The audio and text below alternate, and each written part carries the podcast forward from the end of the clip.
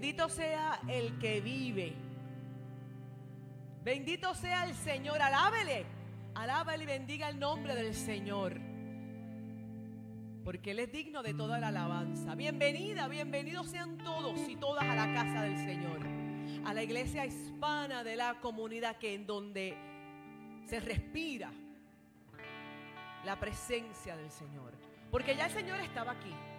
Ya su presencia se movía. Limpiando aires, preparando. Igualmente ya la presencia del Señor se movía en nuestras vidas. Preparando también nuestro corazón, nuestra mente, nuestro intelecto. Para los que están aquí, bienvenidas y bienvenidos, ¿cómo están? Qué bueno verles. Hacía tiempito que no les veía, qué bueno estar aquí juntos y juntas. Y para las personas que nos están viendo en este momento, a través de los medios de comunicación, ¿verdad? A través de nuestra página de Facebook, bienvenida, bienvenido. También tú eres importante para la iglesia, tú también formas parte de esta comunidad de fe. Tú también eres parte de esta familia, de la iglesia hispana de la comunidad. Eres importante para esta comunidad y eres importante para el Señor. Y hoy, además de celebrar, porque en esta iglesia estamos de celebración siempre.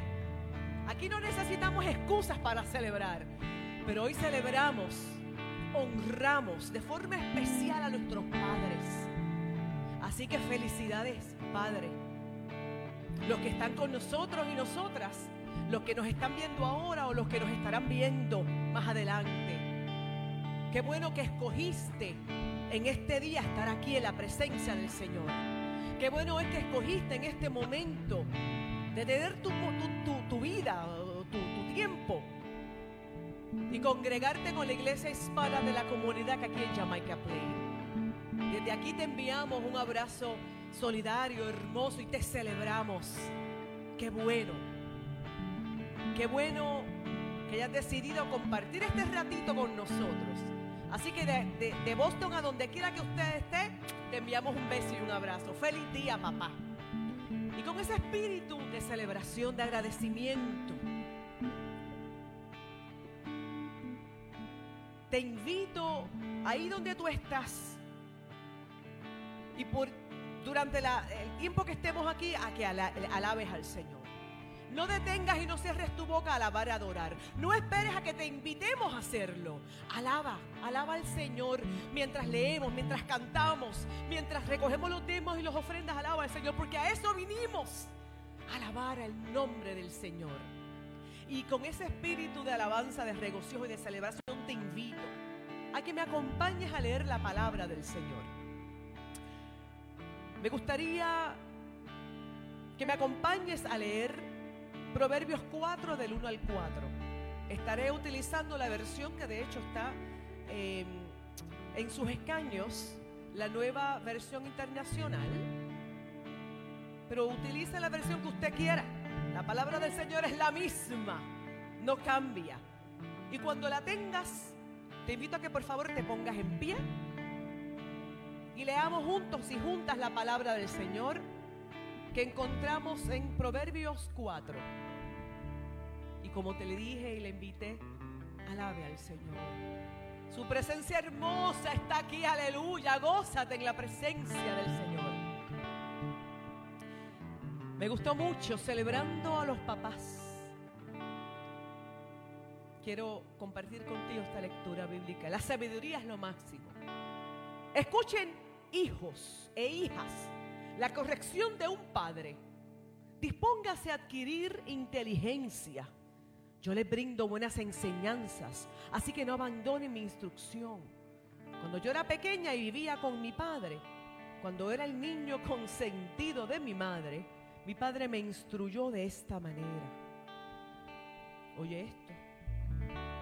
Aférrate de corazón a mis palabras obedece mis mandamientos y vivirás. Aleluya. El Señor, como el Padre por excelencia, el Padre perfecto, hoy nos amonesta y nos recuerda a continuar aferrándonos a su palabra y vivir conforme a su instrucción. Qué lindo es el Señor. Vamos a orar. Y ahí donde tú estás, te invito a que tú cierres, eh, tus ojos y hacemos, cerramos nuestros ojos para concentrarnos. Te invito a que abras tu boca ahí donde tú estás. Y ahí donde tú estás, comiences a alabar al Señor, alaba al Señor. Usa las palabras que tú desees. No hay que gritar necesariamente. Pero imagínate, de hecho, imagínate, no, porque la presencia del Señor está aquí, que el Señor está allá al ladito tuyo. Y le dices, papá, te alabo, te glorifico. Eres bueno, eres santo. Eres lo mejor que me ha pasado, Señor. Eres tú digno de toda la alabanza. Eres tú grande, fuerte, valiente. Eres tú mi esperanza, mi refugio. Alaba al Señor, alábale. ¿Y qué tal si después de alabarle, tú le dices al Señor como Padre, buen Padre, lo que es Él para ti? Señor, tú eres mi papá. Tal vez para muchos y muchas que tal vez nunca conocieron a su papá, que tal vez no estuvieron, no tuvieron esa figura paterna. Tal vez hoy es el momento de decirle, qué bueno Señor, porque aunque mi papá me dejare y no estuvo, tú Señor has estado, estás y estarás. Ahí donde tú estás agradece esa figura paterna, la figura paterna excelente, perfecta. Dale gracias al Señor en este momento. Aprovecha este ratito, Él está ahí. Su cabeza está inclinada en tu hombro y su oído está presto. Dile lo importante que tú eres, que Él es para ti. Señor, ¿qué palabras puedo usar para agradecerte? Si tú eres mucho más, mucho más grande y mucho mejor que las palabras que yo pueda utilizar. Pero este momento, Señor, quiero agradecerte tu bondad, tu gracia, tu refugio, tu abrazo, tu consuelo, tu perdón. En este momento, Señor, quiero agradecerte que yo soy salva. Y aunque inmerecedora, Señor, un día me miraste y me llamaste por mi nombre. Un día, Señor, me sacaste y me rescataste. Un día me amaste, Señor, aún con todos los pecados del mundo. Me llamaste, me amaste tal y como yo era, Señor. Un día, Señor, me diste la oportunidad de yo poder gozarme en tu presencia, Señor. Un día, Señor, me prometiste que estaré contigo para siempre. Un día, Señor, enviaste a tu único hijo para que todos aquellos eh, pecados del pasado, del presente y del futuro fueran perdonados y que yo pudiese gozarme de tu presencia para siempre y por siempre. Gracias Señor porque es que no hay Padre como tú. Gracias porque tú eres mi Padre por excelencia, el que no me falla, el que estará por siempre y para siempre por mí, para mí. A donde puedo ir tal y como soy, Señor. Sin mucha ceremonia delante de ti decirte, perdóname porque te he fallado. O a donde puedo ir y decirte, gracias Señor, gracias. Porque una vez más he saboreado tu presencia, tu milagro, tu abrazo, tu consuelo, tu esperanza, tu amor, tu sanidad. ¿Qué sería de mí, Señor, si tú no fueras el Padre que eres? Y hoy, Señor, esta congregación y hoy, Señor, esta congregación mundial, porque somos parte de un cuerpo que se extiende a través de este planeta. Hoy, Señor, nos unimos como una voz y decimos, gracias porque tú eres el mejor papá. Gracias. Ahí donde tú estás, dale gracias. Dale gracias al Señor porque es que no hay padre. Mira, podemos estar una vida entera quejándonos del padre que nos tocó. Pero la vida no nos va a dar para agradecer el Padre que tú decidiste tener, que es el Padre, Jehová, fuerte en batalla. Señor, gracias. Y nos unimos a las voces a través de este mundo para darte gracias, para exaltarte hoy, más que ayer. Darte gracias por tu presencia, Señor, y decirte que todo, Señor, este culto es para honrarte, todo lo que vamos a hacer aquí, Señor es para honrarte, para bendecirte, para exaltarte, Señor. Esta comunidad dice que tú eres rey, que tú eres lo mejor. Hoy te agradecemos, Señor, tu presencia. Y te pedimos, Señor, que tú te muevas con poder en este lugar hoy. Venimos, Señor, tal y como somos. Pero estamos claros que si estamos aquí, Señor, es porque queremos honrarte, queremos bendecirte, pero necesitamos de tu presencia, Señor. Así que hoy te pido que tú llenes cada espacio de mi vida. Oh, Señor, que yo pueda gozarme en tu presencia, Dios, que todo aquello que todo espacio que necesite ser refrescado, Señor, sea refrescado, Señor, a través de estos cánticos, de esta alabanza, de la lectura de la palabra. Señor, a través de la predicación. Espíritu Santo de Dios, bienvenido a este lugar y te pedimos que te mueva, porque te necesitamos. Pero igualmente, Señor, regocíjate, porque venimos a alabarte, a adorarte. Señor, venimos a llenar este espacio de alabanza, llegue, llegue delante de tu presencia, Señor. Qué honor, qué honor es estar aquí una vez más. Gracias, Señor. Gracias, Señor, por lo que estás haciendo ya aquí. Regocíjate, muévete, Espíritu Santo de Dios, y llena este lugar. Llega Señor a donde quiera que estén las personas que nos, ven, que nos ven a través de nuestra página. Llega allí también, Señor. Enjuga las lágrimas. Llena de consuelo y de esperanza la vida de nuestros hermanos y nuestras hermanas, donde quiera que estén, Señor, y que se gocen. Que se gocen en este culto hermoso y maravilloso. Te alabamos, Señor, en el nombre poderoso de Jesús. Este pueblo dice, amén. Bendito sea el Señor. Y porque nos gusta estar delante de la presencia del Señor. Porque nos llenamos cuando estamos aquí en la casa del Señor. Algo pasa, algo nuevo, algo refrescante pasa cuando estamos dentro de estas cuatro paredes. Cuando nos vemos, cuando nos abrazamos, cuando nos sonreímos.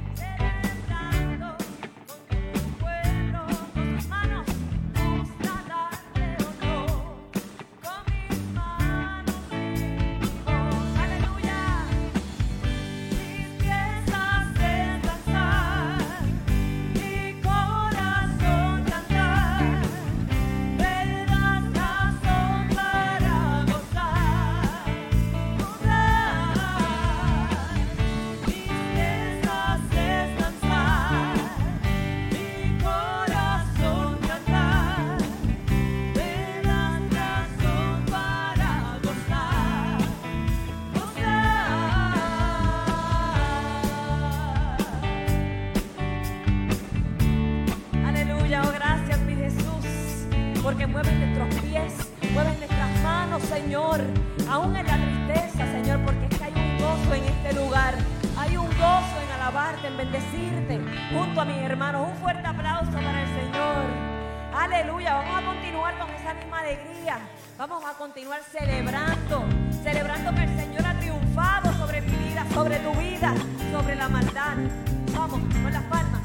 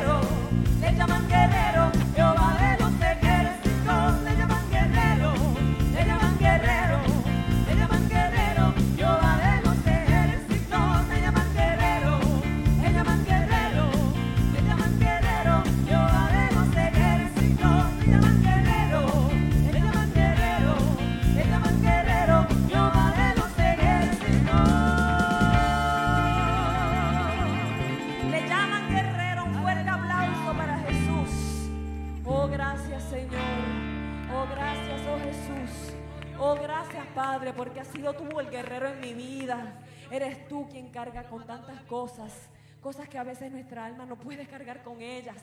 Pero el guerrero, el Jehová de los ejércitos, aquel que lo ha hecho y que lo continuará haciendo una y otra vez, ese sí, ese sí puede, ese sí puede abrir caminos, ese sí puede construir cosas hermosas y es a través de Él, solamente a través de Él que vamos a lograr cosas maravillosas. Vamos a continuar bendiciéndonos, vamos a continuar con esta atmósfera tan hermosa que es la presencia del Señor, no es algo que solamente ocurre, es la presencia del Señor. Este próximo cántico habla sobre levantar nuestras manos.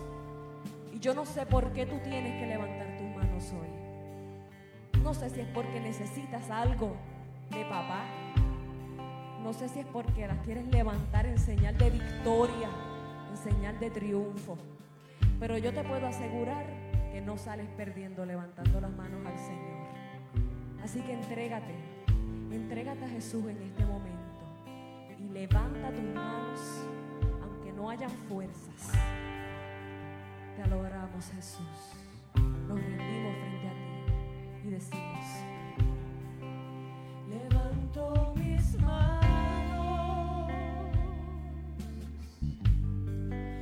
aunque no tenga fuerzas. Levanto mis manos, aunque tenga mil problemas.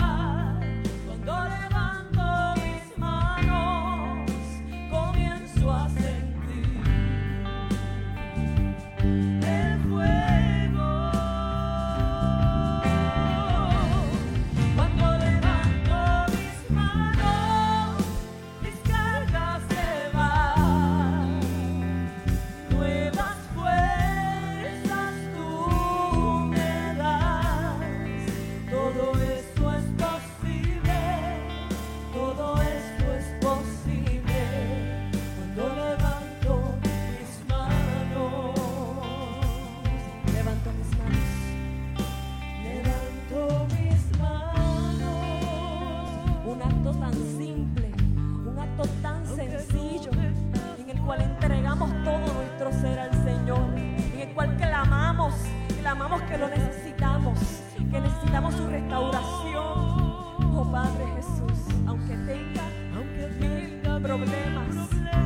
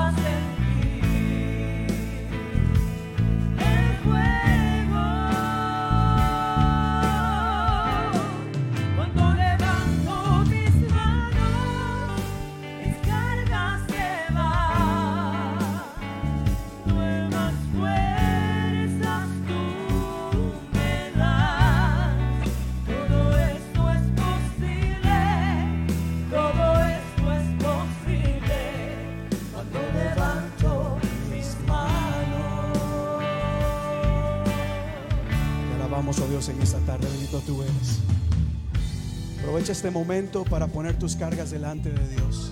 Si tienes alguna petición, si quizás estás enfrentando problemas en esta tarde, cualquier dificultad que tengas, vamos a presentarla delante de Dios. Allá en casa también te invito.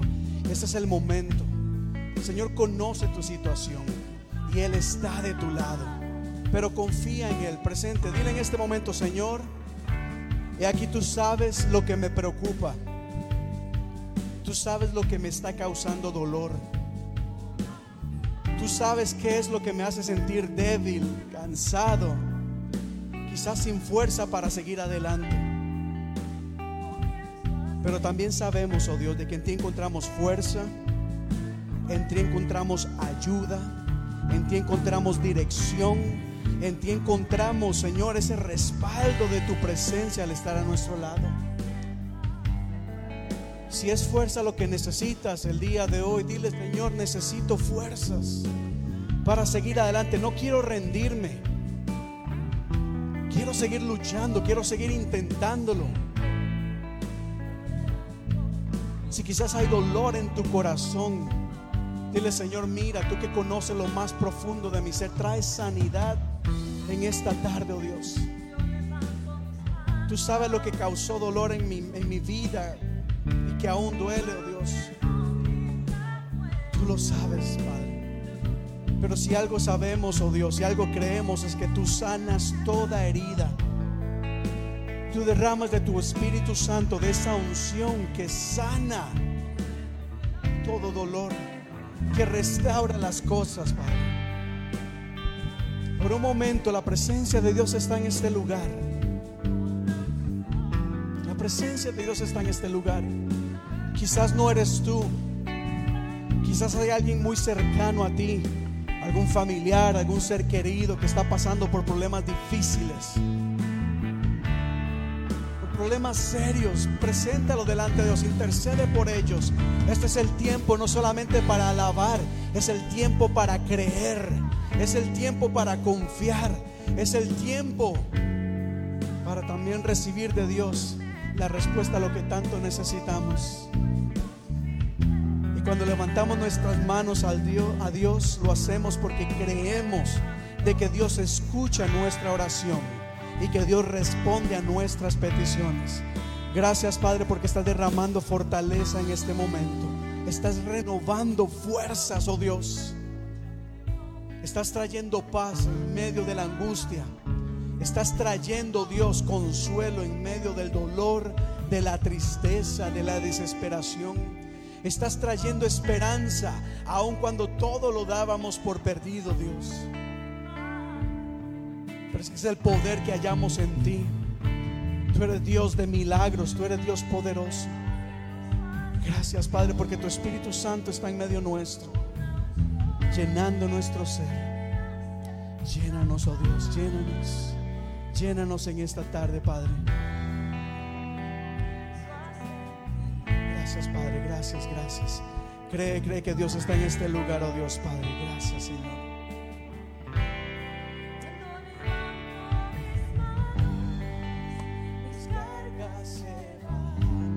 Deposita tus cargas ante el Señor.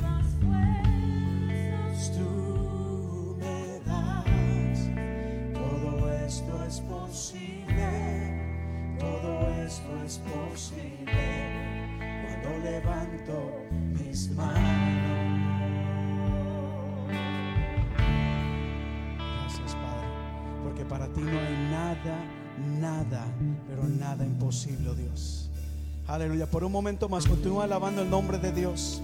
Que hay personas que todavía están orando. Que hay personas que están clamando. Hay personas que todavía dicen, Señor, necesito de ti. Necesito de ti. Este es el momento. Este es el momento en donde Dios quiere suplir toda necesidad.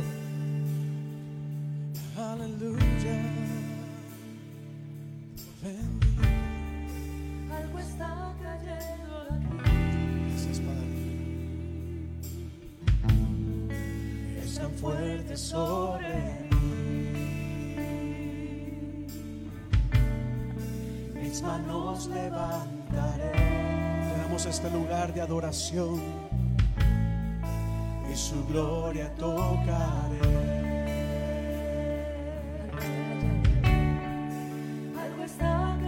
Gracias, Padre. Este es el momento, este es el momento. Es tan fuerte sobre mí. Mis manos levantaré y tu gloria, gloria tocaré.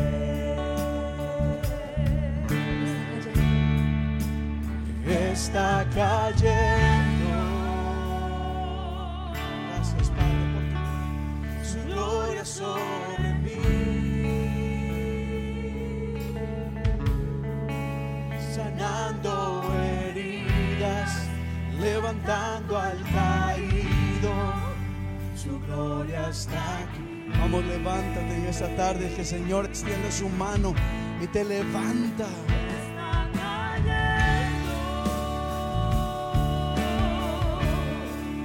Su gloria sobre mí,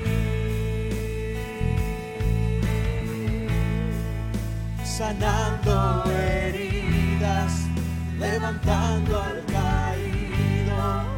Su gloria está aquí. La gloria de Dios está en este lugar.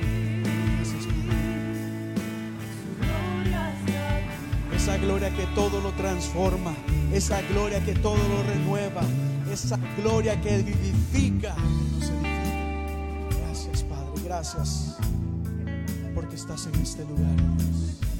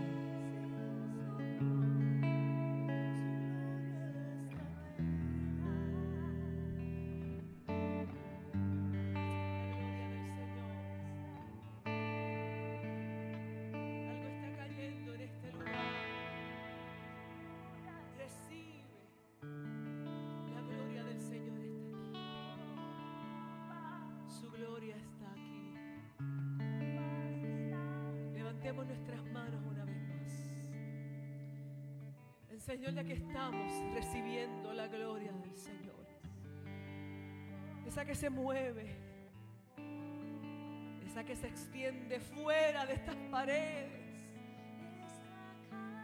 La gloria del Señor se extiende alrededor de este mundo, sanando heridas, levantando corazones heridos, levantando cuerpos enfermos,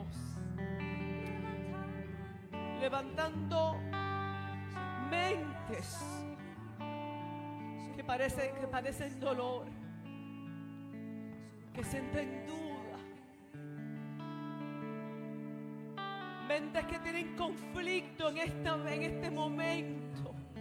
La gloria del Señor se extiende y llega a los confines de este mundo, llevando esperanza, oh, llevando consuelo a corazones rotos, a corazones que no celebran este día.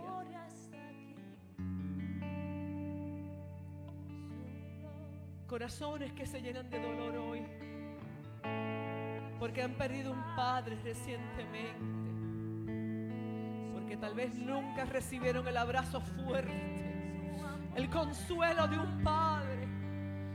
Pero el consuelo del Dios del Padre por excelencia está en este lugar. Y llega donde quiera que sea necesario. Al Padre que no falla.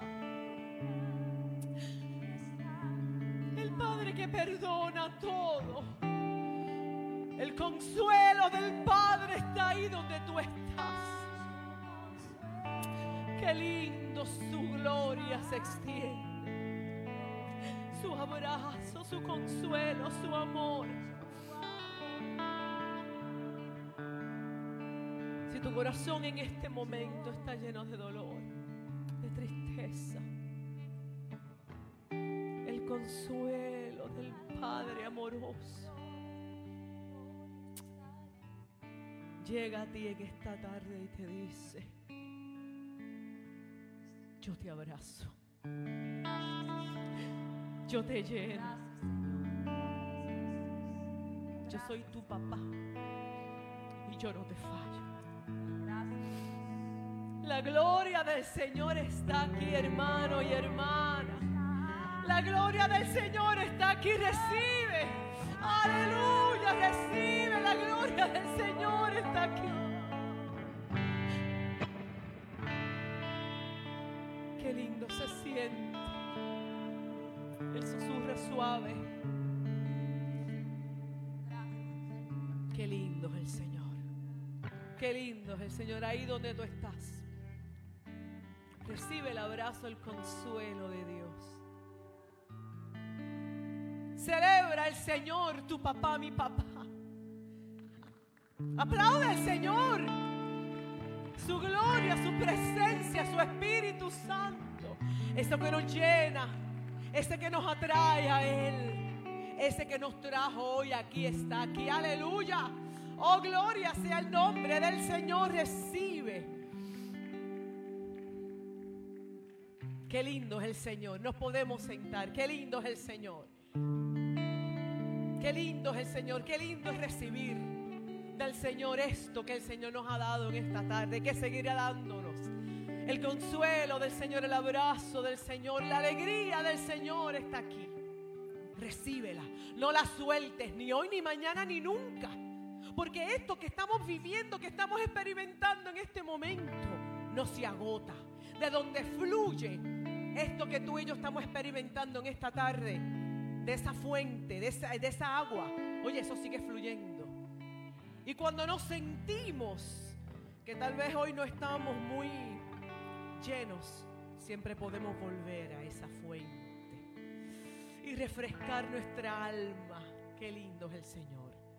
Bienvenidas y bienvenidos a aquel que tal vez llega un poquito más tarde, está en la iglesia hispana de la comunidad. Aquí donde alabamos y adoramos al Señor libremente, donde lloramos, donde saltamos, donde adoramos, donde, donde celebramos a nuestros padres con regocijo. Y en este momento, yo te invito ahí donde tú estás, ahí donde tú estás, en ese espíritu de la alabanza, de celebración, de celebración, ahí con las lágrimas que se nos han saltado. Yo te invito a que me acompañes a leer la palabra del Señor una vez más. Esa palabra hermosa, esa palabra que llena, esa palabra que amonesta. Ay Señor, esa palabra que no torna atrás vacía, David, que llega. Aún vemos esos jóvenes, tal vez, de hecho, de aquí se veían esos jóvenes que están allá atrás alabando al Señor también. Esa palabra que nos llena. Y me gustaría que me acompañaras a leer Hechos 20, versículo 35. Si lo quieres buscar, lo puedes buscar. Lo puedes buscar en estas Biblias que eh, están dispuestas y disponibles para ti. Pero también si quieres meditar en esto y deseas escucharlo, cierra tus ojos y escucha lo que el Señor dice. Sencillo, al punto. Y la palabra del Señor dice, con mi ejemplo, dice de hecho Pablo decía, con mi ejemplo les he mostrado que es preciso trabajar duro para ayudar a los necesitados. Recordando las palabras del Señor Jesús, hay más dicha en dar que en recibir. Y con esta palabra del Señor, y repito lo que nuestro Señor Jesucristo dijo, y Pablo repite en esta porción bíblica. Hay más dicha en dar que en recibir. Y con esta palabra abro este momento importante, especial y santo, que son los momentos del diezmo y la ofrenda. Cuando hablamos de dar, aún atándolo el momento de diezmo y ofrenda, en esta iglesia no nos limitamos a lo tangible, al dinero. También hablamos del tiempo, de los talentos, de un corazón agradecido. Así que con entusiasmo, con alegría, prepárate, busca tu diezmo y tu ofrenda y dile al Señor, doy de lo que tengo. Y si tal vez económicamente no tienes por la razón que sea, abre tu corazón en este momento y dale al Señor una palabra de gozo, de alegría. Alaba al Señor. Ofréndale al Señor palabras de gozo y de júbilo. El Señor recibe lo que tú y yo tenemos que dar. A las personas que nos están viendo a través de nuestra página, recuerda que igualmente si tú quieres fortalecer este ministerio y apoyar y aportar con tu tiempo y tus ofrendas, lo puedes hacer a través de nuestra página web. De hecho, en este momento lo vas a encontrar mismo donde estás mirando, están poniendo el enlace. E igualmente puedes ver la página, todas las cosas que tenemos preparadas para este mes. Para mis hermanos y mis hermanas que están aquí y desean hacerlo electrónicamente, también tenemos formas. Atrás tenemos nuestra hermana de forma eh, respetuosa y responsable. También puede dar su desmo y sus ofrendas. Mientras tanto, le pido a los niños y a las niñas que pasen aquí y que sean ellos quienes recojan los diezmos y los ofrendas. Y mientras tanto, mi hermano y mi hermana, regocíjate en la presencia del Señor.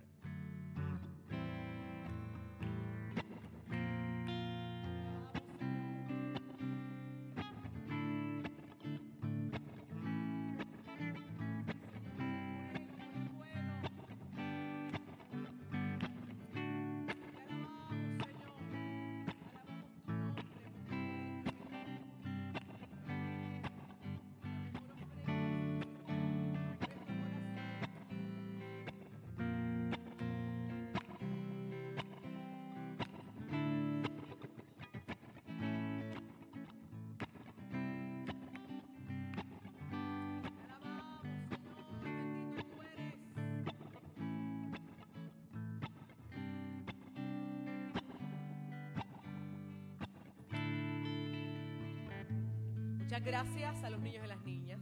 Y siempre lo digo y lo digo porque me gusta decirlo. Los niños y las niñas son importantes en esta iglesia. Los niños y las niñas desde pequeños aprenden a servirle al Señor. Así que no dejes a tus niños y a tus niñas en tu casa. Tráelos. Tráelos para que aprendan del Señor.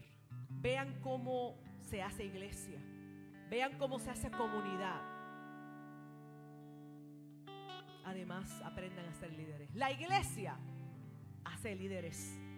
Aquí tenemos clases para ellos y para ellas, así que no te quedes en tu casa, trae los niños y las niñas de una vez bien. Vamos a pararnos y vamos a orar. Vamos a darle gracias al Señor. Ahí donde tú estás, dile gracias, Señor. Gracias, Señor. Oye, porque la bondad del Señor ha sido más que buena. Porque la, la bondad del Señor me toca a mí y se extiende a los demás. El Señor ha sido más que bueno. Y porque estamos agradecidas y agradecidos, vamos a orar. Acompáñame. Señor, qué lindo y qué bueno tú eres, papá. Qué lindo y qué bueno tú eres. Señor, hemos saboreado la extensión de tu amor y tu bondad en nuestras vidas. Somos inmerecedoras, no hay nada que yo haga. No hay absolutamente nada, Señor, que yo pueda hacer, pensar o crear que sea lo suficiente para ganar tu favor. Y aún así, Señor, tú extiendes tu mano, tú abres las ventanas de los cielos, Señor, y derrama bendición sobre la vida de cada uno de nosotros y de nosotras, Señor. No únicamente económicamente, Señor, de tantas formas. Tú me llenas, Señor, tú me sanas, tú me levantas, tú me perdonas. Oh Señor, gracias, Padre, porque hoy venimos, mi Dios, dispuestas y dispuestos a darte nuestras primicias. Recibe, Señor, recibe, Señor como aroma fragante, papito, estos diezmos, estas ofrendas. Lo damos desde lo profundo de nuestro corazón. Y te amamos tanto, Señor, que nuestras primicias no se limitan al dinero. Te damos la primicia, Señor, de mi corazón, de mi alabanza, de mi alegría. Gracias, Señor, yo te doy por el dador alegre. Pero sobre todo, Señor, clamo delante de tu presencia por aquellos y aquellas que pasan y que están pasando en esta situación, Señor, situaciones de salud, situaciones, Señor, difíciles, económicas, falta de trabajo, mi Dios. Los pongo delante de tu, presencia. Oh Señor, y te pido, mi Dios, que nunca eh, eh, eh, se nos olvide el necesitado, a la viuda, al huérfano.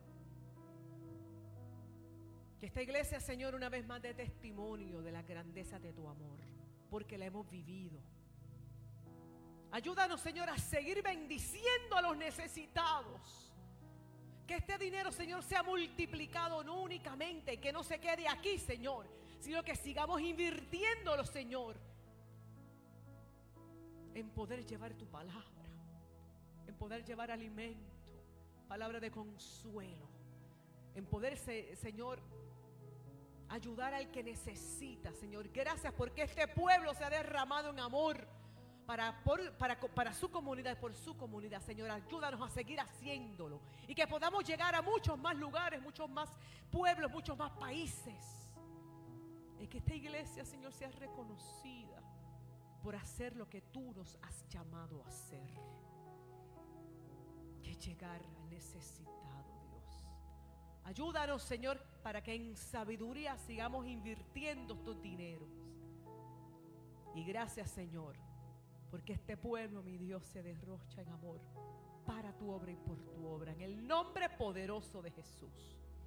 Yo te doy gracias por cada vida. Igualmente, Señor, mientras te alabo y te adoro, quiero darte gracias, Señor, y pedirte que tú sigas hablándole a este pueblo y esta vez a través de los labios de nuestro pastor ya tú lo has bendecido. Ahora te pido, Señor, que mi corazón, mi intelecto, mi mente sean abiertos para que la palabra que ya tú pusiste en su corazón sea llegue, Señor, a mí. Que me amoneste, que me llene, que me inspire, Señor. Usa a tu siervo de forma especial. Y que este pueblo, Señor, siga creciendo a través de los labios de este, Señor, tu santo el ángel, Señor, que tú has puesto en medio de esta congregación. Gracias por él. Gracias por su vida. Gracias por su testimonio. Gracias por su liderazgo. Señor, úsalo de forma especial. Y que esta palabra, Señor, trascienda. Trascienda, Señor, de este lugar. En el nombre de Jesús te damos gracias. Amén. Le pedimos a los niños y a las niñas que vayan a sus clases. Y mientras tanto, tú y yo Revisa en su celular que esté apagado, que esté en silencio. Y dile a tu mente y a tu corazón, oye, ya hemos alabado y hemos adorado.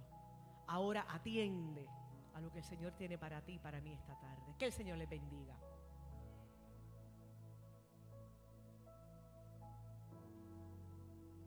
Amén. Una vez más, iglesia, que el Señor les bendiga.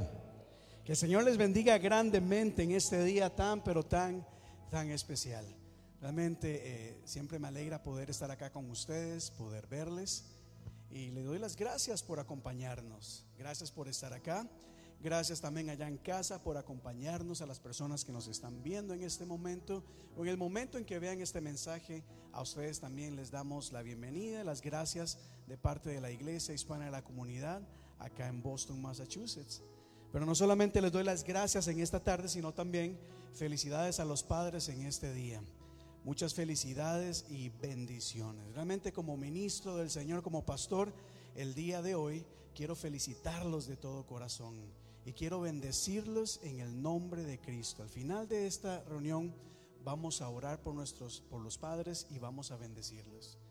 Y la razón tal vez por la que hago énfasis en esto en el día de hoy, además de ser el día del padre, es porque pensaba y yo como padre que soy, les confieso que ser padre no es fácil. Ser padre no es nada fácil. No es que nuestros hijos nacieron y automáticamente uno sabía qué es lo que debía hacer y cómo hacerlo. No es que cuando nuestros hijos nacieron, cuando Sebastián o Daniel nacieron, ya uno automáticamente un chip fue implantado en nuestro cerebro y teníamos las respuestas a todas las situaciones. Ser padre no es fácil. Por eso me alegra mucho ver a hombres valientes y acá ser padres que yo digo que son padres valientes. Y ser padre no es fácil, no solamente por lo que implica el educar o, o criar a nuestros hijos, sino creo yo más que todo en estos tiempos. En estos tiempos ser padre es súper difícil, porque el rol de un padre está siendo examinado constantemente. El rol de un padre está siendo examinado no con lupa, creo yo con microscopio. El rol de un hombre y el rol de un padre hoy en día está siendo eh, analizado, está siendo evaluado, está siendo criticado y hasta condenado. Cualquier cosita, ¿verdad? Levanta un gran problema. Y los padres hoy en día están siendo, tienen, no, no solamente tienen la presión de, de la crianza, formación de sus hijos, sino también el, dedo señalador de la sociedad. El hombre y el padre hoy en día está siendo, inclusive hasta bajo ataque, donde se trata de redefinir muchas cosas. Pero qué bueno saber que en, el Evangelio encontramos la esperanza de que aunque no somos perfectos, de aunque, que, aunque tenemos defectos, tenemos nuestras limitaciones, cometemos errores y hasta horrores, en el Evangelio encontramos de que las cosas siempre pueden mejorar, de que Cristo nos ayuda a siempre ser mejores hombres, en este caso, y mejores padres. Y el día de hoy quiero compartir con ustedes acá un tema llamado padres valientes. Y quiero basar este mensaje en Primera de Tesalonicenses capítulo 2. Primera de Tesalonicenses capítulo 2. Porque como lo hemos dicho, eh, ciertamente ni las madres ni los padres, a ninguno de nosotros se nos da un manual de instrucciones en cómo debemos de hacer las cosas. Sin embargo, la Biblia sí nos da una guía y una orientación de cómo nosotros podemos ejercer nuestra labor como madres o como padres el día de hoy de la mejor manera. Así que voy a leer rápidamente este pasaje. Es bien, bien sencillo. Y pido la dirección de Dios para poder eh, compartir este mensaje de la mejor manera y sobre todo que como iglesia podamos recibir lo que Dios tiene para nosotros el día de hoy. Y dice la Biblia así, sean también, o saben también que a cada uno de ustedes lo hemos tratado como trata un padre a sus propios hijos. Los hemos animado, consolado y exhortado a llevar una vida digna de Dios que los llama a su reino y a su gloria eterna. La palabra de Dios es, es maravillosa y extraordinaria. Y en este pasaje quiero hablar de dos cosas solamente el día de hoy. Número uno, quisiera hablar acerca de la responsabilidad de un padre. La responsabilidad de un padre y hablar acerca de la función del padre como líder en su hogar. Repito, voy a hablar de la responsabilidad de un padre y de la función de un padre como líder en el hogar. Y esto es bastante necesario que nosotros lo hablemos a la iglesia el día de hoy.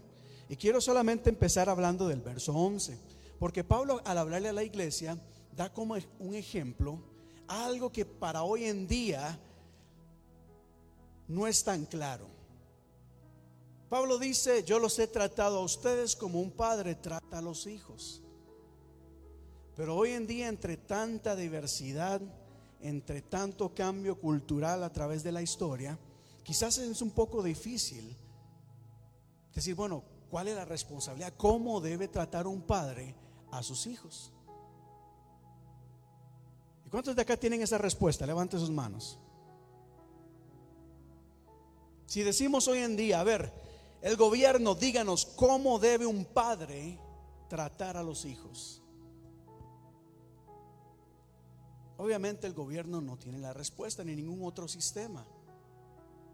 Lo que sí nosotros creemos como cristianos es que la Biblia, por ejemplo, nos da una guía de cómo nosotros como padre o cuáles son las responsabilidades que un padre debe tener hacia sus hijos y hacia su familia. ¿Estamos acá?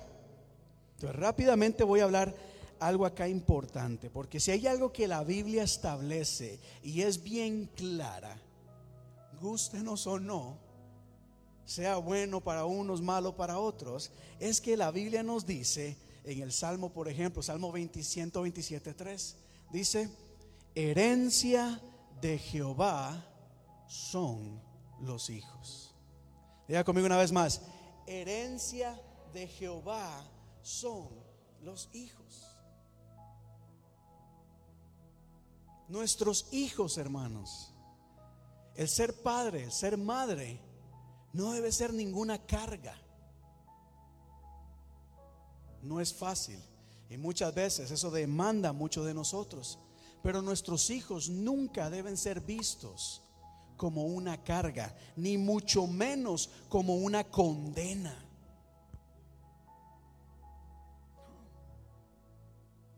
Si usted ve los programas en televisión o ve en las redes sociales o pone atención a su alrededor, muchas veces cuando se, sale en una película, ay, estoy embarazada, todo mundo se golpea, ay, se nos cae el mundo.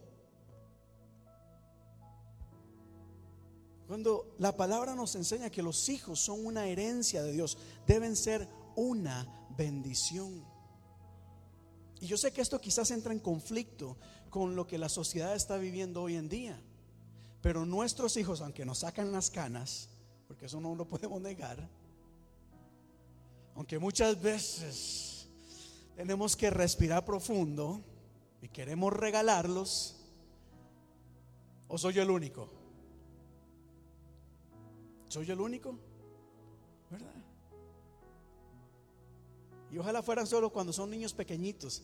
Llegan a los 10 años, llegan a los 17 años, ay Dios mío, aún a los 40 años hay padres que dicen, ¿verdad? Pero no podemos olvidar que nuestros hijos son una bendición de Dios, aunque no lo entendamos o a pesar de las circunstancias, porque repito, ser papá, ser mamá no es fácil. Pero cuando empezamos quizás a ver las cosas desde una perspectiva de Dios, en la que nos dice son una bendición, quizás las cosas pueden verse de manera diferente. Diga conmigo, los que son papás, los que son mamás, mis hijos son una bendición. Ahora decláralo, mis hijos son una bendición. Y ahora por fe, porque Créame, yo soy papá, muchas veces no entendemos lo que está pasando. Muchas veces nuestro cerebro parece que va a explotar de todo lo que estamos viviendo con ellos. Pero hay que declararlo por fe, por fe también. Nuestros hijos son una bendición. Ellos son especiales, ellos son maravillosos. La Biblia no dice que nuestros hijos son perfectos. Dice que son herencia de Dios para nosotros. Es un regalo que Dios nos está dando para nosotros. Es una manera también en que Dios nos enseña a aprender y descubrir el amor que Él tiene para nosotros. Así que las escrituras nos dicen que nuestros hijos son bendición. Pero hay algo más. Voy a hablar de tres cosas rápidamente. Que cuando leemos la Biblia, y no voy a hablar de todos los versículos acá, pero hay tres cosas que cuando pensamos en nuestro rol de padres, pues la Biblia nos enseña que debemos hacer. Número uno, en la Biblia aprendemos de que nuestra responsabilidad o la manera en que debemos de tratar a nuestros hijos es cuidando, protegiendo y proveyendo para ellos. Diga conmigo, cuidar, proteger, proveer. Una vez más, cuidar, proteger y proveer. ¿Has pensado en esto alguna vez? El rol de un padre, el rol de una madre también, los dos somos un equipo, aquí no es uno y otro, aquí no es porque es el Día del Padre, solo hablamos de los padres, Día de la Madre, solo de las madres, no, es un rol en conjunto. La Biblia nos dice de la siguiente manera, y Dios creó al ser humano a su imagen, hombre y mujer los creó y los... ¿Y los qué? Y los bendijo con estas palabras, sean fructíferos y multiplíquense, llenen la tierra y sométanla. El rol que Dios nos da a nosotros es realmente a ser fructíferos, a producir, a generar, a crecer, a multiplicarnos. Pero esa multiplicación conlleva algo, conlleva el que aprendamos, en este caso comienza desde la creación, a cuidar y proteger lo que Dios nos ha dado. ¿Cuál fue el rol cuando Dios creó al hombre, después de haber creado todo, y le dijo, sométala? Es decir, le está diciendo, administrala, sé buen mayordomo, cuida, protege lo que te he dado. Cuando vemos a nuestro alrededor, por ejemplo, en el planeta, ¿por qué nosotros reciclamos? ¿Por qué nosotros debemos de cuidar del medio ambiente? ¿Porque es la moda? No, es porque es algo que el Señor nos ha delegado. Realmente cuidar por la creación de Dios los árboles, nuestros mares, nuestros ríos, la naturaleza es algo que nosotros debemos de valorar, debemos de cuidar. Y cuanto más la familia. La familia es algo que nosotros como hombres y las mujeres como madres también debemos de entender que nuestra misión es cuidar, es proteger, defender y es proveer. No sé si me están entendiendo acá. Es siempre velar por el bien, en este caso, de nuestra familia. Una de las responsabilidades que tenemos como padres es velar por el bien, preocuparnos por darles siempre lo mejor, no lo más caro, no lo que cuesta más, eso no siempre es lo mejor, pero siempre buscar el bien de nuestros hijos. Avanzo acá. Porque la Biblia nos dice, y me gusta mucho este ejemplo acá, Nehemías, Nehemías capítulo 4, verso 14. Me, gusta mucho este, este, pasaje acá, en donde Nehemías llama al pueblo, en este caso, están reedificando los muros, están, están eh, luchando por su nación. Pero Nehemías dice lo siguiente: recuerden al Señor, quien es grande y glorioso y les hace un llamado al pueblo y le dice, luchen por sus hijos, por sus hijas, por sus esposas y por sus casas. ¿Cuál es la responsabilidad de un padre para con sus hijos? Luchar por ellos. Luchar, diga conmigo luchar. Miren, no sé, nos siento muy callados acá. No tengan pena. Si alguien que no está entendiendo diga, pastor, ¿podría explicarlo un poquito más? Porque me interesa mucho que podamos entender esta palabra que es importante. Como leímos anteriormente en Génesis, cuando Dios creó todas las cosas, hizo su creación, la naturaleza, hizo al ser humano, y nos dice la Biblia que hubo entonces, todo estaba en armonía. Había comunión, armonía entre la creación, el ser humano y Dios. Había unidad, armonía. Y de repente vino el enemigo y ¿qué hizo? Dividir, romper, apartar, separar. ¿Por qué utilizo este versículo acá? Porque si hay algo que el enemigo está haciendo y quiere hacer es venir a destruir el plan de Dios. Y desde el principio el plan de Dios ha sido la institución de la familia. ¿Qué es lo que hace el enemigo? Venir a separar, a destruir, a dañar, a corromper, a dividir las cosas. Créeme, el enemigo no quiere que haya paz en tu hogar, no quiere que haya armonía, al contrario, siempre busca la manera de venir a dividir, a entorpecer el plan de Dios. Quiere venir a dañar. Entonces, ¿qué debemos hacer nosotros como padres? Pararnos firmes y luchar y defender a nuestra familia. No podemos darnos por vencidos. No podemos olvidar, iglesia, que es que tanto que podría uno hablar, pero empezando por el amor, el amor no es un sentimiento, es el padre, ser madre no es un sentimiento o algo que se debe hacer a conveniencia. Es algo que Dios nos ha dado y nosotros eh, respondemos al llamado con valor, con firmeza, no por emociones, porque la emoción muchas veces me han dicho a mí, César de Paz, vete de casa. Porque ¿para qué estar acá? ¿Para qué? Si tus hijos no obedecen. ¿Para qué si las cosas no salen como tú quieres? ¿Para qué si no sientes esto o lo otro? Y yo como hombre puedo llegar y renunciar porque mi emoción, mis sentimientos me hacen llevar eh, o salirme de eso. Pero las escrituras me, hacen, me han enseñado a mí que el rol de padre, de familia, es luchar por mis hijos, por mi esposa y por mi hogar. ¿Cuántos dicen amén a eso? Me gusta esta parte, luchen por sus hermanos, sus hijos, su esposa. No lucha por ti mismo. Lo digo iglesia, a mí no me gusta mucho hablar de esto, pero es una realidad. La sociedad hoy en día te enseña que el más importante eres tú. Y no importa todo lo demás con tal de que estés bien, que estés feliz, que te sientas cómodo. Problema de eso es que estas cosas son pasajeras. Hoy me siento bien y alegre y mañana no.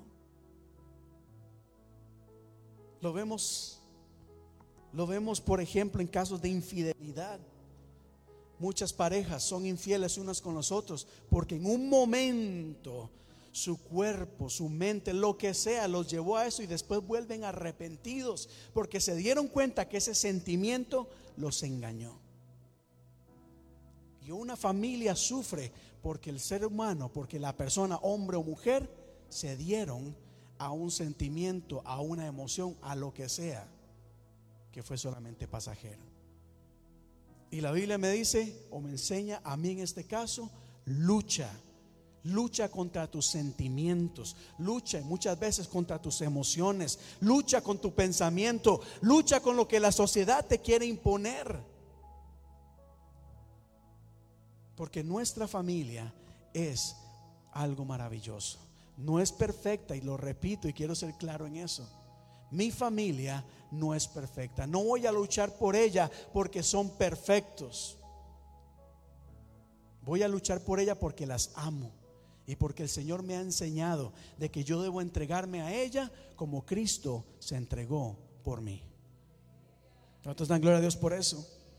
Así que mira, el llamado es a mantenernos unidos a luchar, a luchar y a luchar. Y avanzo acá. Porque si la Biblia me dice que tengo que cuidar, tengo que proteger, también me enseña a proveer. Aquí hay un versículo bien interesante, me gusta mucho, que dice, si alguien, ¿lo puede leer conmigo, por favor? Léalo acá. Si alguien no provee para los suyos y especialmente para los de su casa, ha negado la fe y es peor que un incrédulo. Wow. Wow. Este pasaje se aplica a muchas cosas. Botamos dinero en muchas cosas y a la familia la dejamos a un lado. Ahora, el proveer no se limita solamente a cosas materiales o económicas, que eso es pasajero también. Es importante, por supuesto, proveer de las cosas necesarias para la familia y aún más. Pero hay mucho más que nosotros podemos proveer. Más que regalos. Como padres podemos proveer cariño. Cariga conmigo cariño. Como adulto, uno como pastor ha escuchado a través de los años historias también. Y yo sé que en diversos grupos, en el momento que uno habla de esto, siempre alguien quizás se suelta a llorar porque hay dolor en su corazón. No hubo cercanía con papá o con mamá. Y padres con sus hijos también. El cariño es una comodidad de mucho valor. La tecnología es buena y podemos regalar tecnología, pero hay algo más maravilloso que es el cariño. Debemos de proveer a nuestra familia, por ejemplo, con amistad. ¿Te has puesto a pensar en eso? Hay amistades falsas allá afuera. Qué bonito es que en nuestro hogar haya una verdadera amistad, que haya amor, que no sea solamente una formalidad. Tú eres mi papá, yo soy tu hijo, tenemos roles diferentes. Sí, no, pero aquí hay algo más maravilloso. Somos una familia. Como padres debemos buscar la manera de proveer ese apoyo, de ser ejemplos para ellos, en fin tantas cosas que la Biblia nos enseña que nosotros podemos hacer por nuestros hijos. No sé si me están entendiendo acá. Avanzo acá, avanzo acá. Pablo decía en 1 Tesalonicenses 2, yo los he tratado a ustedes como un padre trata a sus hijos. Y dijimos que la Biblia nos enseña a que nuestros hijos siempre cuidamos, protegemos y proveemos para ellos. Pero la Biblia también nos enseña algo muy importante acá que es que somos llamados a, diga conmigo, educar. Hay cosas que le corresponde al sistema tal vez educar a nuestros hijos o enseñar a nuestros hijos. Yo no sé mucho de matemáticas, no sé mucho de ciencia, no sé mucho de economía. Hay cosas que yo no sé, que sí, para eso hay un gobierno, para eso hay algo más grande que le enseña a nuestros hijos. Pero hay otras cosas que sí nos corresponde a nosotros enseñar a nuestros hijos. Como, nuestro, como padre de familia, como madre de familia también, nosotros no podemos ignorar este rol tan importante. No podemos llegar y decir, mira papá, mira mi hijo, aquí está. Y dejarle la educación de nuestros hijos a la escuela dejarle la educación de nuestros hijos al vecino, a la vecina, dejarle la educación de nuestros hijos a las amistades, dejarle la educación a nuestros hijos a los juegos de video, a la televisión. Hay un rol importante que nosotros tenemos, que es educar. Nosotros piensa en educar como darle forma a algo. Tú y yo somos llamados a darle forma a nuestros hijos, no a nuestro propio criterio sino realmente dar a entender de que estamos formándolos, los estamos moldeando, los estamos dirigiendo a ellos. Les estamos enseñando a ser hombres y mujeres de bien. En la escuela no, se nos va, no les van a enseñar humildad, por ejemplo. Yo no sé si tal vez seré muy viejo, pero yo nunca recibí una clase de humildad en la escuela. No hubo una clase. La humildad empieza en el hogar.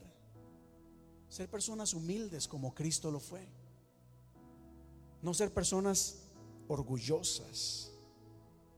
No ser personas creídas. Personas que se sienten más que los demás. Por eso es que hay tanto problema allá en el mundo. Porque como hay personas que se creen superiores a los demás, tratan a otros como nada. Entonces, en la casa a los hijos les enseñamos, por ejemplo, humildad, les enseñamos respeto. Respeto. ¿Dónde aprenden nuestros hijos respeto? En la casa. ¿A quién le corresponde enseñar eso? A los padres. Y eso es algo muy importante y necesario hoy en día.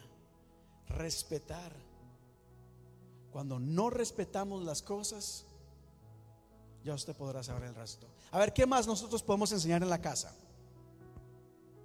Dije humildad, dije respeto, algo más. Prudencia, ¿verdad? La prudencia es una. ¿Qué otra? El amor a los demás. Vea el currículo en la escuela de sus hijos, de sus nietos, donde dice, amemos a los demás. Ahora por política se están enseñando ciertas cosas, pero aún sabemos de que esos materiales, esa información, realmente si no hay algo en el corazón, va a entrar por un oído y sale por otro. Hay cosas que se aprenden en el hogar para que cuando lleguen a la, escuela, por ejemplo, les enseñen de igualdad, nuestros hijos digan, sí, claro, por supuesto, porque papá y mamá me han enseñado que todos somos iguales, que yo no soy más que nadie. ¿Cierto o no es cierto? Así que diga conmigo, eh, educaré. Voy avanzando acá. Número tres, esto es importantísimo. La Biblia nos enseña que una de las responsabilidades como padres a nuestros hijos es, diga conmigo, corregir. Corregir, esto no es agradable. Cuando en casa nosotros queremos corregir a nuestros hijos, es un problema muchas veces. No es nada fácil, no es nada agradable para ninguna parte, ¿verdad? ¿O qué padre se siente orgulloso y feliz de corregir, a sus hijos? ¿Le gusta David? No es fácil. Muchas veces mi papá lo decía y ahora lo entiendo. Le duele más a uno que a ellos el castigo. Pero hay que aprender a corregir a nuestros hijos. Hay que aprender a decir no en algunos momentos. Hay que enseñarle, mire, nuestros hijos están aprendiendo, están descubriendo, están experimentando. Hay cosas que por su naturaleza ellos van a querer hacer. No porque sean malos hijos, mal creados, mal educados, no. Es parte del proceso de educación, de crecimiento, perdón. Y está en nosotros como padres, bueno, ser esa guía y guiarlos por el camino correcto, enseñarles y nosotros crecer también en el proceso de qué está bien y qué está mal, principalmente cuando hablamos de los principios eh, divinos. Pero la corrección es importante. El instruirlos es enseñarlos. Y este, y este, este proverbio es, es bien poderoso. El Señor corrige a quien Él ama como un padre corrige a sus hijos. Cuando nosotros corregimos, disciplinamos a nuestros hijos, lo hacemos por amor, porque estamos procurando el bien e, de ellos. Y hoy en día necesitamos poner, entender nuestro rol, pararnos firmes y entender de que Dios nos ha llamado también a corregir, a amonestar, a guiar, a enseñar el camino correcto. Aunque ellos se enojen o no se enojan. No, ellos tienen que aprender que tirar la puerta y quebrarla no está bien. Tienen que aprender que decirle a mamá y a papá insultos no está bien. Tienen que aprender a respetar a los mayores, a respetar a la gente adulta, en fin, a todos a todas las personas. Tienen que aprender a que hay cosas que no les pertenecen. Y esto no se toca. Pero yo quiero, no. Pero y gritan y hacen lo que sea. Por eso acá en la iglesia hay gente que me dice, pastor, es que no voy porque mi niño llora mucho. Déjelo que llore, aquí no nos molesta. Entendemos que los niños lloran.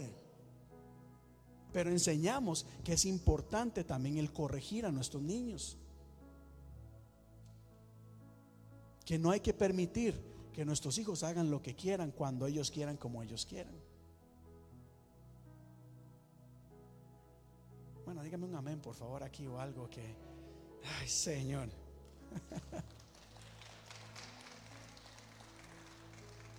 Así que cierro esta parte con esto. Alguna de las cosas que la Biblia nos enseña con respecto a la responsabilidad como padres ante nuestros hijos es cuidar, proteger, proveer, educar y corregir. Y ya avanzo acá, esto voy a hacer un poco más rápido, porque quiero hablar del segundo punto. Y es que la Biblia nos enseña que ser padre significa que somos líderes en nuestro hogar también. Somos líderes, somos cabeza en el hogar. Nuestros hijos deben de entender eso. Aunque nos llevamos bien con ellos, los amamos y hay una relación también de amistad, seguimos siendo papá y mamá. Somos papá y mamá y eso demanda respeto. Esto es importante, pero también, también, porque qué fácil, respétame, yo soy tu mamá, yo soy tu papá. Qué lindo exigir. Pero esto también demanda de nosotros una gran responsabilidad, porque ser líder demanda que seamos diferentes y para ser diferentes tenemos que ser valientes. Y aquí rápidamente, podemos quedarnos toda la tarde, pero solo voy a mencionar esto. Pablo dice, que como padres han tratado a los hijos. Ellos han hecho estas cosas, los han animado, consolado y exhortado. Quizás yo en algún momento también debo reconocer que muchas veces uno quizás tiende a enfocarse en lo malo de las cosas. Quizás reconocer que tendemos más a ver lo malo que nuestros hijos hacen y criticarlos por ello y regañarlos por ello, pasa, he pasado quizás más tiempo en esto que tal vez trayendo consuelo a sus vidas, tal vez animándolo, tal vez siendo apoyo hacia ellos. Nosotros tenemos, nuestros hijos deben de encontrar en nosotros ese apoyo. Deben saber de que papá y mamá están ahí para apoyarlos.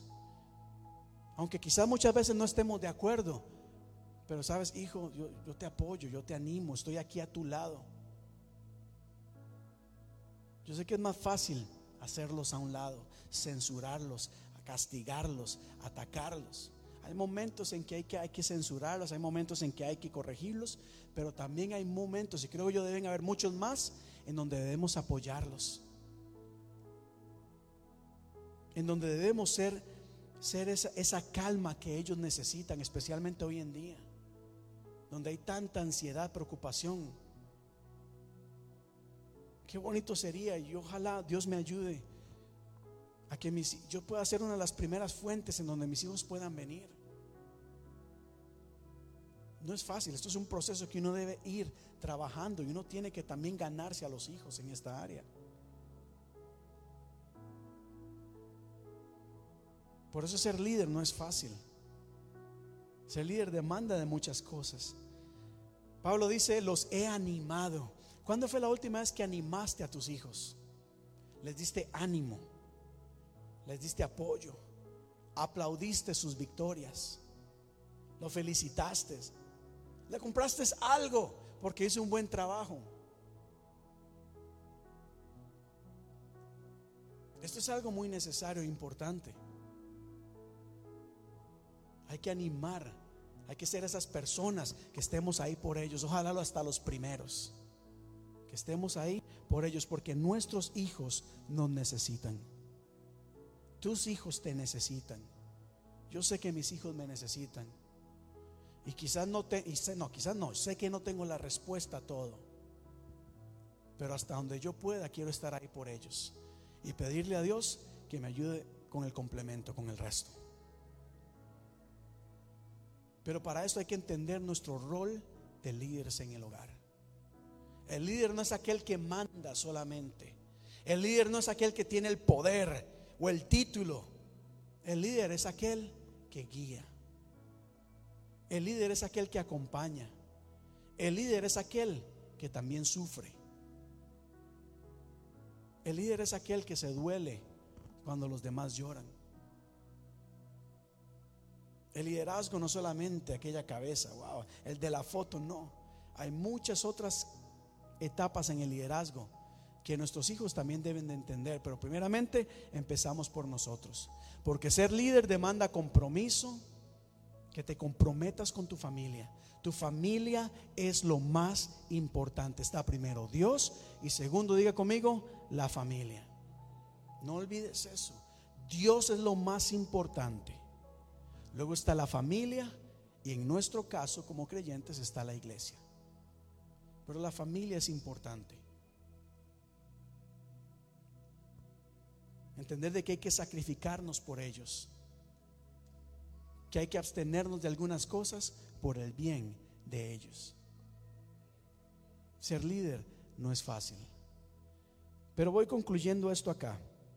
Porque al final de esto, Pablo hace un llamado y le dice, en todo este ánimo, consuelo, exhortación, hay algo que yo deseo lograr en ustedes. Pablo dice es que ustedes tengan una vida o lleguen a tener una vida que sea digna del Señor. En otras palabras, que lleguemos a ser hombres y mujeres de bien. ¿Cuál es el plan de Dios para los creyentes? Que seamos hombres y mujeres de bien, que seamos diferentes, que seamos realmente personas que la gente reconozca, no solamente porque decimos, soy cristiano, las palabras no valen nada muchas veces, las acciones hablan mucho más. Y nosotros como cristianos y como padres somos llamados a vivir una vida digna de Dios, pero también a inculcar o enseñarle a nuestros hijos que vivan de una manera agradable a Dios. ¿Y qué le agrada a Dios? Cuando nosotros somos avaros o somos generosos. ¿Qué le agrada más a Dios? ¿Que ayudemos al prójimo o que nosotros velemos por nuestro propio bienestar? Que ayudemos a los demás, ¿verdad? ¿Quién le va a enseñar eso a nuestros hijos? Casi nadie allá afuera. La mayoría es, todo es para ti. Quédate con todo. Hay muchas cosas que el mundo necesita. Y cierro acá con esto. Y en este caso, en este día, papá, les digo, tu familia esta iglesia, esta ciudad y el mundo necesita de tu liderazgo. Papá, eres una persona importante. No eres un cero a la izquierda. No eres, ah, yo estoy aquí, soy el que da el dinero a la casa y la mujer se encarga de todo lo demás. No, esto no es una guerra de sexos. Esto no se trata de esto. Se trata de entender de que como hombres, como padres en este caso, tenemos también un rol importante dentro de nuestra familia, dentro de nuestra ciudad, en este mundo también. Necesitamos gente dispuesta a luchar y pelear, como lo dije, por sus hermanos, por sus hijos, por sus esposas, por sus casas. Gente diferente. Necesitamos líderes que digan, lo vamos a hacer. Vamos a marcar diferencia porque este mundo, como van las cosas, no sé hacia dónde se dirige. Pero bien o mal, necesitamos personas a levantarse, a pelear por sus familias, a luchar por ellas, a intentarlo. Y si no puedes solo, que de hecho no podemos solo, te doy un gran consejo, busca de Dios que Dios te puede ayudar. Dios puede cambiar vidas. Yo se los digo que en el amor de Cristo hay mucha familia destruida y quiero ser respetuoso, no quiero ignorar o quiero acusar. Yo sé que hay muchos factores, los entiendo. Lo que quiero decir es que de ahora en adelante, cuando le pides la ayuda a Dios, Dios puede cambiar cosas. Dios puede cambiar tu manera de pensar. Dios puede darte sabiduría. Dios puede recordar la, recordarte la autoridad que tienes. Hay una autoridad importante. Esto lleva a liderar, a guiar. Dios puede darte la fuerza necesaria, puede darte las palabras para enseñar a tus hijos de la mejor manera. Puedes orar por ellos para que sus vidas sean mejor, puedan cambiar. Tú puedes, tú tienes la responsabilidad de orar y clamar por ellos para que Dios los guarde, los cuide de todo mal. Ora por tu pareja, por tu esposo, por tu esposa. Ora por ellos. Y no es una oración, por eso decía el liderazgo. ¿Por qué? Porque como líder hay un elemento más. Tienes que aprender a pelear por ellas, por tu hogar. Clama. Porque esto es lo que la Biblia nos enseña. Pero para esto definitivamente necesitamos ser personas de valor, ser personas valientes. Ahora, quisiera orar por ustedes en esta tarde, principalmente por los padres. Y si quisiera eh, pedirles que cierren sus ojos por un momento. Hoy es un día muy especial. Hoy es un día especial. Un día en donde estamos honrando a los padres. Yo quiero felicitarte, papá. O quiero felicitarte porque estás acá. Solo el hecho de estar acá es un gran ejemplo. El solo hecho de estar acá está siendo de bien para el futuro de tus hijos, aunque ellos no lo entiendan en este momento. El solo hecho de estar acá les está enseñando a ellos y a tu familia de que por más hombre y más papá que seas, necesitas de la ayuda de Dios. Y que ellos también pueden encontrar en Dios ayuda, dirección, fortaleza, amor, consuelo, ánimo, restauración, esperanza, victoria. Pero también entiendo que el caminar de un padre no es nada fácil. Entiendo que estás luchando con muchas cosas que nadie más sabe.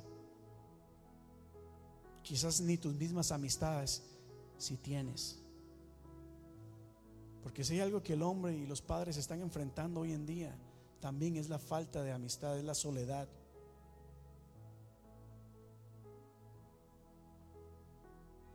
Entiendo muchas veces el esfuerzo que has hecho que pasa desapercibido que pasa sin reconocimiento tal vez.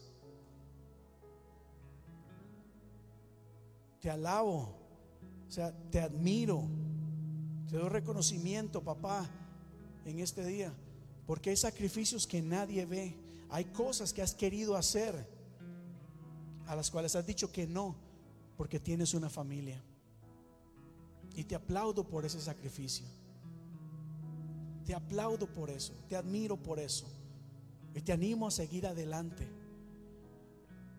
Porque este sacrificio va a dar fruto. Va a dar fruto.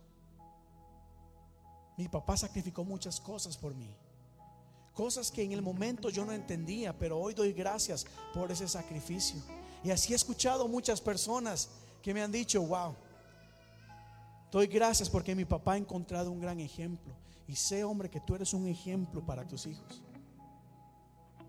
Y si no lo ha sido, you know what? It's okay. Porque las cosas pueden cambiar. Hay un ayer y hay un hoy. Y voy a orar por ti. Para que el Señor te ayude a ser ese ejemplo, esa persona de bien, ese líder que, este, que, esta, que la familia necesita, tu familia necesita. Que esta sociedad está tanto necesitando. Te aplaudo. Te aplaudo no, no por por los errores, que sé que hay muchos, pero te aplaudo por tus virtudes también, por tu dedicación. Te aplaudo por muchas cosas. Y si no hay nadie que te lo haya dicho, hay un Dios que también ve cosas maravillosas, extraordinarias en ti. Que ha puesto un potencial increíble en tu vida. Te ha hecho un campeón. Dios te ha hecho un campeón una persona diferente. Dios te ha llenado de valor y tienes mucho aún por delante. Hay mucho futuro. No te rindas, sigue adelante, sigue creyendo, sigue esforzándote, sigue creyendo y confiando en Dios. Que a su debido tiempo vas a ver ese fruto. Padre Dios de la gloria, te doy gracias en esta tarde por este tiempo y por este día, oh Dios. Hoy es un día especial en donde damos, no tenemos solamente de dar honor a ti, ciertamente tú eres el único que se lo merece, pero en un día como hoy también queremos celebrar a los padres. Te doy gracias por ellos, Señor. Y quiero pedirte que tú, oh Dios, en este momento mires a cada padre de familia aquí presente, a todos los padres que son parte de nuestra iglesia, acá en la iglesia hispana de la comunidad, aquellos padres que nos están viendo, Dios. Y quiero pedirte en este momento, bueno, primero te doy gracias por ellos, pero quiero pedirte que tu amor los cubra donde quiera que se encuentren. Señor, déjales saber que les amas. Déjales saber que son importantes también en tu plan divino. Déjales saber que son importantes y valorados, Señor, ante tus ojos. Déjales saber, oh Dios, de que tienes planes maravillosos para cada uno de ellos. Dale la fuerza que ellos necesitan para seguir adelante. Para seguir luchando por su futuro, por sus sueños, por sus anhelos. Señor, porque el ser padre no significa que debemos renunciar a todo. También hay cosas que podemos lograr aún con la familia, porque nuestra familia es un regalo que tú nos has dado, en donde encontramos apoyo, aliento y como familia podemos salir adelante. Déjales saber, oh Dios, de que hoy hay sueños que aún pueden alcanzar, de que no están limitados Señor, la broma en el mundo es que estar casado, ser papá, tener familia, es como estar encarcelados en una prisión, atados. No, es una bendición ser padre, es una bendición tener un hogar. Es una bendición maravillosa, oh Dios. Y mi oración en esta tarde es que les recuerde, les recuerdes a cada uno de ellos, Señor, de que son bendecidos en ti y que sus familias, Señor, ha sido un regalo que tú les has dado. Pero mira, oh Dios, cada familia, las luchas que tienen, los problemas que están enfrentando, quizás problemas de pareja o problemas con sus hijos, Señor. Dales mucha sabiduría para utilizar las palabras correctas, para actuar de la mejor manera. Señor, abre su corazón, su oído, su entendimiento para escuchar, para comprender y buscar entre todo la mejor solución para que su familia salga adelante. Mira quizás los problemas que hay con los hijos, resentimiento, rebelión quizás, odio o rencor, oh Padre. Te pido que traigas sanidad en ambos, en papá, en mamá, en los hijos, en toda la familia. Trae sanidad, oh Dios. Ayuda a que aquellas palabras que en algún momento se dijeron, Padre, sana esas heridas y haz que queden a un lado, que de ahora en adelante nos ayudes a recordar esas palabras de ánimo, de aliento, de motivación, de inspiración, aún las de corrección, entendiendo de que hay un mejor futuro que nos espera. Te pido por cada uno de ellos en el nombre de tu amado Jesús. Bendícelos, bendícelos, bendícelos, bendícelos en gran manera. Yo te lo pido, Padre. Llena sus mentes, llena sus corazones. Mira ese vacío tal vez que quizás hay por sueños que no han sido alcanzados. Por problemas que quizás tengan. Mira, oh Dios, sus corazones, sus dolores sus frustraciones. Y que tu Espíritu Santo supla todas sus necesidades, Padre. Yo solamente acudo a ti porque hay cosas que no vamos a encontrar en nadie más. Nuestra pareja no es la respuesta a todas nuestras necesidades. Nuestros hijos inclusive no son la respuesta a nuestras todas nuestras necesidades. Nuestros títulos, nuestros trabajos, el dinero, los placeres no son la respuesta a todas nuestras necesidades, pero en ti encontramos la fuente de vida, oh Dios. Yo los bendigo en esta tarde y pido que una cobertura especial caiga sobre sus, sus vidas en este momento, sobre sus mentes, sobre sus corazones, oh Dios. Y delante de ti, esta iglesia, me comprometo a continuar orando por ellos a orar por ellos, a orar, a orar. A ser ese líder, oh Dios, que pueda caminar con ellos, guiarles, que juntos anime, y que juntos, oh Dios, podamos ser esos, esos líderes que este, esta familia, este mundo tanto necesita. Gracias, Padre, te doy. En el nombre de tu Hijo amado Jesús te digo, amén y amén. Amén. Pues bueno, iglesia, si puede darle un fuerte aplauso al Señor. Amén. Ya estoy por concluir acá. Ya estoy por concluir. Hay muchas cosas más que quisiera decir, pero eso será para quizás otro, otro momento. Hay dos cosas rápidamente que quisiera anunciarles. Y es que obviamente en la parte de atrás a finalizar el servicio, pues quiero invitarles a que compartamos unos minutos con los padres, felicitémoslos, démosles un fuerte abrazo, bendigámoslos en el amor de Cristo. Eh, también eh, quisiera recordarles acá que este próximo sábado 23 de julio, sábado 23 de julio, vamos a tener un viaje especial para los niños eh, al Boston Harbor Island. Hemos conseguido un grant para la gloria de Dios. Para poder llevar, tenemos como meta llevar 20 niños, 20 niños a que vayamos a las islas de Boston. Es un viaje lindo, es especial. Vamos en un barco, podemos estar en las islas con una vista maravillosa. Queremos planificar un tiempo eh, para jugar con ellos, para compartir con ellos, para hablar, eh, en este caso, en el, día, ese día, sobre la importancia de, cuidar nuestro medio ambiente. Hemos recibido eh, un grant por parte de Hispanic Hispanic Access Foundation, así que nuestra meta es llevar 20 niños todo va a estar cubierto. Los pasajes eh, de tren, del ferry, de la alimentación, todo va a estar cubierto por ello. Así que 20 niños queremos llevar y queremos llevar algunos, lo que son chaperones. ¿Cómo se diría chaperones en español? Los chaperones. O sea, algunas personas que obviamente nos ayuden a cuidar con ellos. Eh, este grant nos va a ayudar a cubrirle a estas personas. Eh, es, es que nos ayuden a cuidarlos. Y si hay algún padre de familia, mamá, que quieran acompañarnos, pueden hacerlo con muchísimo gusto. Claro, eso sí ya corresponde a cada familia, porque lo importante es que queremos llevar niños. Ahora, extendemos la invitación primeramente a los niños de nuestra iglesia. Esto lo hicimos pensando en ustedes, lo hicimos por ustedes, pero queremos llevar 20 niños. Así que eh, contáctenme si no pueden ir, pues vamos a abrir el espacio para otros niños de otros lugares en nuestra comunidad, porque queremos ser de bendición para también nuestra comunidad hispana. Así que por favor déjenme saber si sus niños van a ir y si ustedes también desean colaborar.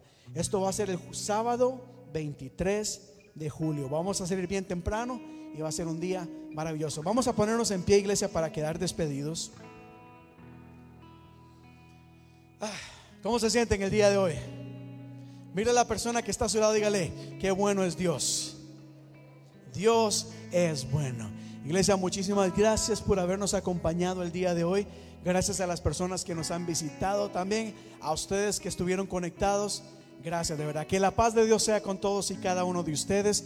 Que Dios les guarde, que Dios les cuide, que tengan una semana bendecida. Realmente que pueda ser una semana maravillosa y extraordinaria. Así que Dios les bendiga. Nos vemos este miércoles en los grupos de alcance, jueves a crecer y por supuesto el próximo domingo aquí en la iglesia. Dios les bendiga. Quedamos despedidos.